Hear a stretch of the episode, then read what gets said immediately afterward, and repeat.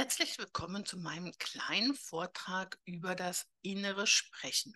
Mein Name ist Sabine Omarov und ich arbeite seit 20 Jahren mit Kindern, Jugendlichen und Erwachsenen, die eine Leserechtschreibschwäche und oder Rechenschwäche haben.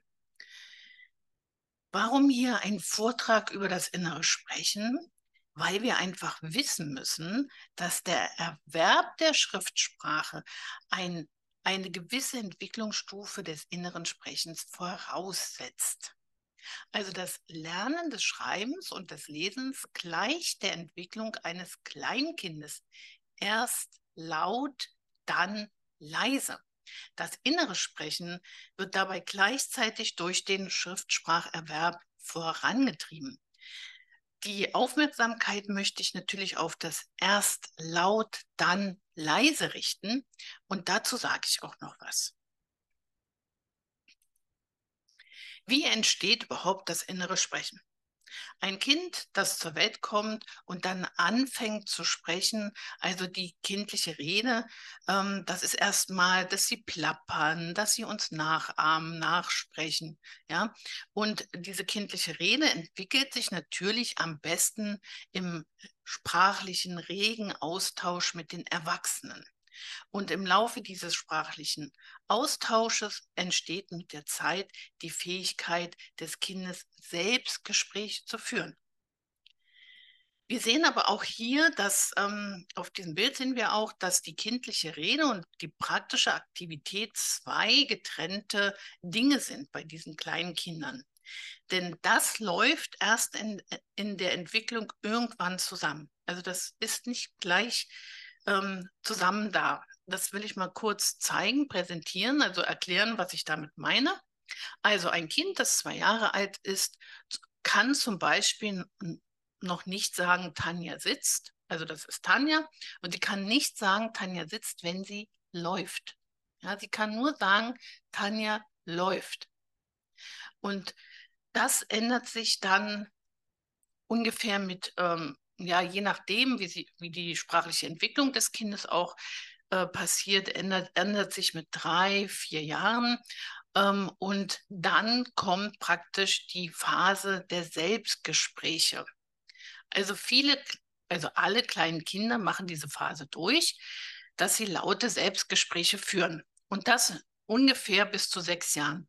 Es gibt eben aber auch Kinder, da dauert diese Phase länger. Und wenn diese Kinder dann in der Schule sind, dann kann es da zu Problemen kommen. Kann auch dazu kommen, dass diese Phase der Entwicklung ähm, gebremst wird, weil Kinder ja in der Schule nicht laut sein dürfen. Und deswegen ist es so wichtig, ähm, zu wissen, wie diese innere Sprache, wie das, äh, wie das ähm, innere Sprechen überhaupt entsteht. Also wir haben jetzt diese Phase zwischen vier und sechs Jahren, in der die Kinder Selbstgespräche führen, laut was, was machen die da eigentlich? Erstens, sie kommentieren, was sie tun. Und zweitens, sie geben sich Handlungsanweisungen. Das bedeutet, die Funktion des Selbstgespräches ist die Eigensteuerung. Was ist das innere Sprechen überhaupt? Das innere Sprechen ist das Vermögen im Kopf, etwas still zu sagen. Aber eben nicht nur. Das innere Sprechen ist das Vermögen, sprachlich zu denken. Ganz wichtig. Und hier nochmal eine kleine Zusammenfassung. Also, im Kleinkindalter ist der Gedanke noch an einen Gegenstand oder an die aktuelle Handlung gebunden. Im Spiel löst sich dann der Gedanke allmählich von der Handlung ab. Es muss jetzt nicht mehr alles gespielt werden, da die Sprache jetzt den Gedanken wachrufen kann. Und jetzt hier nochmal, was ich ganz am Anfang gesagt hatte. Der Erwerb der Schriftsprache setzt eine gewisse Entwicklungsstufe des inneren Sprechens voraus. Ja? Also das Lernen des Schreibens und Lesens, erst laut, dann leise. So. Beim Schreiben und Lesen passiert ja Folgendes. Wie, wie lernen die Kinder das Schreiben und Lesen? Zuerst, ganz am Anfang, ist das Kind auf die äußere Artikulation beim Schreiben angewiesen. Das Kind kann also nur schreiben, wenn es das Wort, die Silben laut vor sich hinsagt. Und das ist eben eine Entwicklungsphase, die dauert wieder unterschiedlich lange. Manche Kinder werden viel schneller leise beim Schreiben und manche brauchen da eben länger für. Und das ist eben wieder diese Schwierigkeit, wenn in der Schule dann schon verlangt wird, dass das Kind leise sein soll beim Schreiben und Lesen und Rechnen, dann kann das halt zu Lernproblemen führen. Eine Steuerung über das innere Sprechen ist eben erst nach einer Übungsphase möglich. Ja, und wir wissen ja wieder, dass bei allen Kindern diese Übungsphasen unterschiedlich lange dauern. Das heißt also, wenn ein Kind immer noch laut ist beim Schreiben, Rechnen und Lesen und in der Schule, dann will es nicht den Unterricht stören, sondern es ist eben noch in dieser Phase, ähm, in dieser Übungsphase. Es ist noch nicht so weit in seiner Entwicklung, dass es schon ähm, alles über das innere Sprechen ähm, abarbeiten kann.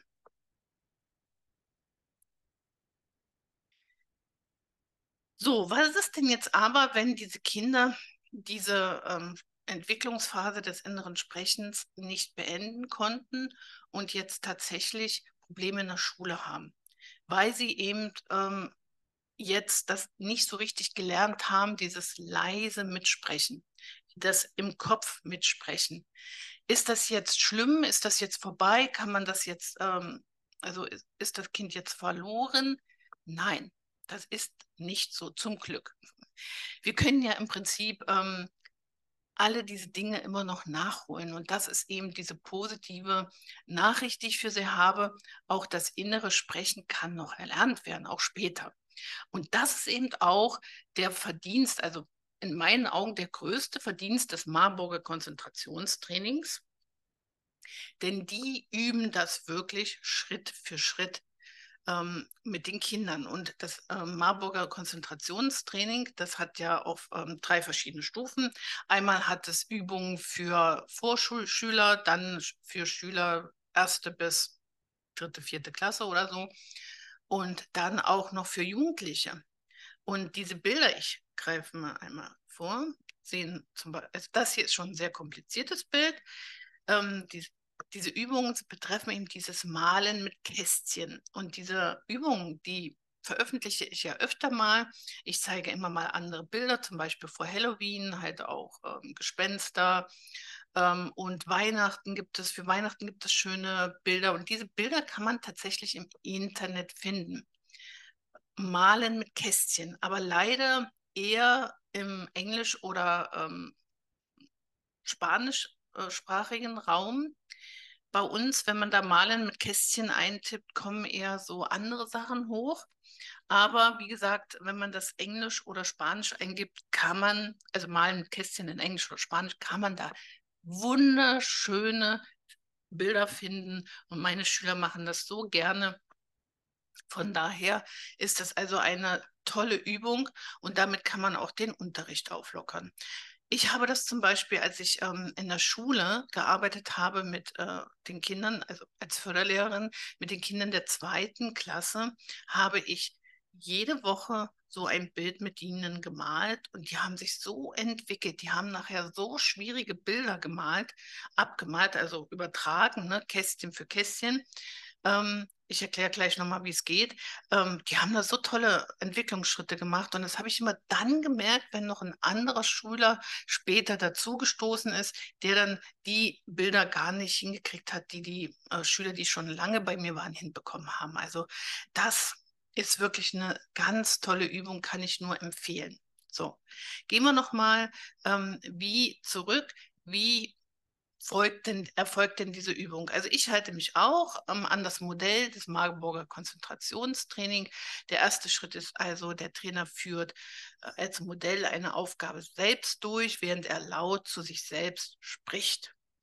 Und als zweites dann, das Kind führt die gleiche Aufgabe selbst durch, während der Trainer laut instruiert. Also ich stelle mich mit dem Kind, also bei mir mache ich das immer an der Tafel, weil ich habe so eine schöne Tafel mit Kästchen. Und dann male ich ein Bild ab. Also übertrage das Bild, indem ich ihm sage, ein Kästchen nach oben, ein Kästchen nach rechts, zwei Kästchen nach oben und so weiter und so fort. Da kann natürlich, dadurch diese, dieses Üben, durch dieses Malen mit Kästchen, kann man so viel mehr noch trainieren. Die Orientierung, die Kinder müssen ja wissen, links, rechts, oben, unten, schräg, ja. Also auch das wird da trainiert und diese Genauigkeit. Am Anfang, wenn ich mit den Kindern ähm, das mache, dann ganz am Anfang lasse ich sie probiere ich das aus? Können Sie das schon? Kennen Sie das oder nicht? Male ich ein Bild an, erstmal ein sehr einfaches natürlich. Und manche Kinder versuchen das dann irgendwie abzumalen. Das sieht dann natürlich nicht so schön aus. Und dann erkläre ich das. Aha, okay. Ähm, hier ist es wichtig, dass wir wirklich jede, nur zum Beispiel hier, gehe nochmal rüber. Also hier, das wird zählen. 1, 2, 3, 4, 5, 6, 7, 8, 9, 10. Also zehn Kästchen nach rechts. Ja? Und das müssen manche Kinder eben erst lernen und üben, vor allem mit einfachen Formen. So. Als, ähm, als nächster Schritt übernimmt dann das Kind die Aufgabe des Trainers und instruiert laut. Also das ist meine Ergänzung. Das Kind muss es laut machen, damit ich genau weiß, ob es auch wirklich sich selbst instruiert. So, als drittes dann, der dritte Schritt ist dann, das Kind führt die Aufgabe selbst durch, während es sich laut instruiert, ähm, zunächst mit der Hilfestellung des Trainers. Also das macht es dann ganz alleine. Und als viertens, das Kind führt die Aufgabe durch, sich selbst dabei flüsternd, instruierend. Also jetzt gehen wir schon in den Flüsterton über. Und das, der letzte Schritt ist natürlich, ich gebe das Bild vor und das Kind malt es, äh, überträgt es einfach, das Bild, ohne noch laut zu sein, sondern leise. Wenn sie das dann hinkriegen, dann ähm, wär, werden die Bilder immer komplizierter.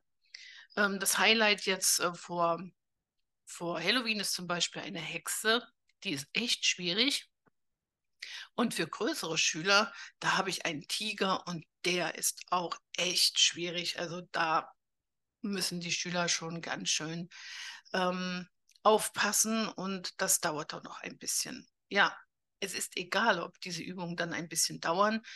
Es ist wirklich eine richtig gute Übung, um die Konzentration, Genauigkeit auch zu, äh, zu üben und Ausdauer. Also das eben nicht nur das innere Sprechen, das sind wirklich tolle Übungen, die ähm, den Unterricht auch bereichern und auch ein bisschen Abwechslung bringen.